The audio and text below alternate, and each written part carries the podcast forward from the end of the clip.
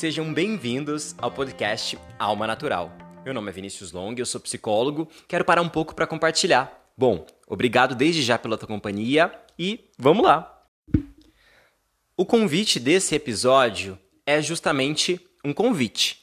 Calma, calma, que não é uma fala redundante. Resolvi parar um pouco para falar sobre os nossos padrões, sobre as repetições que nós uh, costumamos fazer dentro das nossas vidas. Quero começar citando um cantor e compositor que eu admiro muito. O nome dele é Belchior. E uma música que foi muito conhecida na voz da Elis Regina, Como os Nossos Pais. A minha dor é perceber, aliás, abre aspas, a minha dor é perceber que apesar de termos feito tudo, tudo o que fizemos, nós ainda somos os mesmos e vivemos como os nossos pais. Fecha aspas. Quero começar citando parte da obra, é, repito, desse compositor que eu admiro muito, para falar um pouco sobre as nossas repetições. Na música ele fala paz, mas eu quero me referir a toda a nossa base, a todos os cuidadores, as pessoas é, é, nas quais nós vivemos os primeiros anos das nossas vidas. E eu comecei citando esse trecho porque ele é uma forma simbólica de mostrar aquilo que é transgeracional aquilo que nós aprendemos e vamos repetindo. Vou fazer uma pausa dessa direção e quero falar um pouco sobre aquilo que é desconfortável ou mesmo sobre os nossos desejos, desejos de mudança, desejos de evolução. Nós temos uma boa tendência a repetir os nossos padrões, aquilo que nós conhecemos na nossa casinha de infância, seja padrões de, de relacionamentos, padrões de educação, padrões profissionais, padrões de diversão. E é claro que a repetição, ela não é tão óbvia. Você deve estar tá olhando para a tua vida e pensar, tá, mas eu sou completamente diferente da pessoa que cuidou de mim lá na infância. Eu construí uma vida totalmente independente. Aí eu peço a tua reflexão. Essa repetição não é óbvia. Essa repetição ela acontece por meios muito discretos. Quando nós começamos a adotar pequenas analogias, pequenas uh, porções desse comportamento, de novo, revisitados, uh, revistos até mesmo pela, pela nossa idade, até mesmo pelo, pelo, pela modernidade que a nova geração traz para cada ação. E como não tem fórmula generalizada, eu não estou dizendo para todo mundo que o que nós aprendemos lá atrás não é bom ou não presta. Na verdade, como eu comecei no episódio, é apenas um convite para que você revisite, um convite para que você olhe para os seus comportamentos. E não só para aquilo que é aprendido lá atrás, mas também para aquilo que nós mantemos no nosso dia a dia. A tal da zona de conforto, que não é uma vilã, que não é algo ruim, mas em muitos momentos ela fecha a possibilidade dos novos convites. Ela fecha a possibilidade das novas texturas e das novas vivências que nós podemos experimentar dentro do existir. Eu acredito bastante no potencial curativo que a arte tem. Por isso que eu sempre separo aqui e na minha rede social alguns trechos que provocam reflexão. Eu vou trazer uma crônica da Marina que traz muito o conteúdo desse episódio.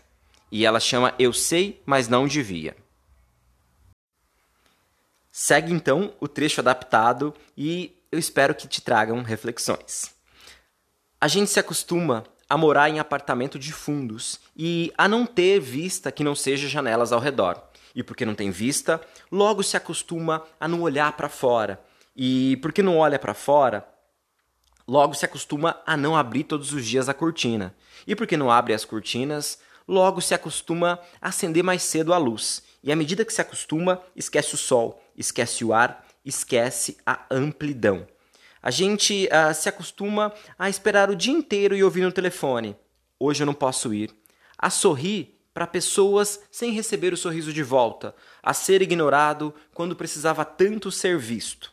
A gente se acostuma à poluição, às salas fechadas de ar-condicionado e cheiro de cigarro, à luz artificial de ligeiro tremor ao choque que os olhos levam na luz natural.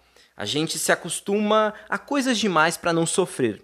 Em doses pequenas, tentando não perceber, vai se afastando uma dor aqui, um ressentimento ali, uma revolta acolá. Se o cinema tá cheio, a gente senta na primeira fila e torce um pouco o pescoço. Se a praia está contaminada, a gente só molha os pés e sua o resto do corpo. Se o trabalho está duro, a gente se consola pensando no final de semana. E se no fim de semana não há muito o que fazer, a gente vai dormir cedo e ainda fica satisfeito, porque tem sempre sono atrasado. A gente se acostuma para não se ralar na aspereza, para preservar a pele. Se acostuma para evitar feridas, sangramentos e para se esquivar da faca e da baioneta para poupar o peito. A gente se acostuma para poupar a vida, que aos poucos se gasta e que gasta de tanto acostumar e se perde de si mesma.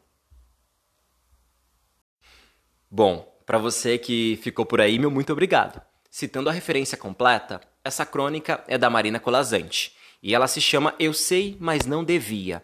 Aconselho e recomendo que você procure ela na íntegra, vale muito a pena.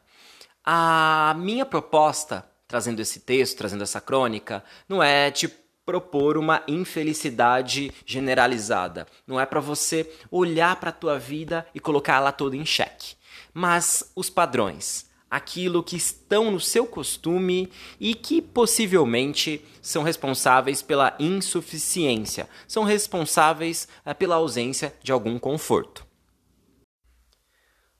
Uma fala que eu trago em todos os episódios é que não existe uma fórmula de bolo geral. Não existe aqui um conselho que sirva a todas as pessoas. Mas a proposta do podcast é trazer reflexão, é levar algum tipo de melhora que você possa encontrar na tua vida. E você deve estar se perguntando: tá bom, Vinícius, mas como é que eu faço isso na prática? Como que eu saio só do pensamento? A ideia é aquela que eu disse na primeira frase desse episódio, que é um convite ao convite. Quero uh, te provocar para você uh, experimentar novas texturas. Vou citar um exemplo muito pífio, talvez até bobo, mas para ilustrar o que eu quero dizer. Você, por exemplo, pode tomar café ou buscar os seus pães na mesma padaria todos os dias. Essa zona de conforto, ela não é tão ruim como pintam. Ela tem um porquê. Talvez você goste daquele pão, talvez você goste do caminho, seja na tua rota é, usual. E isso torna sólido aquele hábito. Porém, não significa que você não possa experimentar coisas boas, novas, novos pratos, novas comidas, novas pessoas, um novo ambiente. Isso tudo pode enriquecer a sua existência. É claro que para sair desse hábito, para experimentar uma nova coisa, vai vir um primeiro desconforto, porque você vai sair do habitual. E nisso você pode enriquecer seu repertório de vida, enriquecer a tua mente, enriquecer o teu bem-estar. E aí vai a fala que dá nome esse episódio: experimentar para viver melhor. Quero que você pense que o que nós estamos falando é algo muito, muito importante, ao mesmo tempo muito rico, colorido, dinâmico. Nós estamos falando de como vamos aproveitar a nossa vida, como vamos ocupar a nossa existência, o momento entre o nosso nascimento e a nossa morte. Eu sei que parece uma fala muito filosófica, mas eu acho muito bonito olharmos para a nossa existência, para nossa vida e entendermos que, em alguma medida, dá sim para direcionar esse existir. Dá sim para buscar é, formas específicas de viver. Não dá para controlar tudo, não é aquele papo do basta querer, porque tem coisa que não, nem querendo nós conseguimos. Mas dá para enriquecer. Tem muito a ser sentido, tem muito a ser vivido. E o muito, a grandiosidade, ela sim começa no pequeno. Começa experimentando novos chás, novos cafés, um novo uh, restaurante, um novo bar, enfim, um novo livro. Que você experimente o novo. O novo, ele é um convite perfeito para acrescentar. O novo, ele é um convite perfeito para o enriquecimento.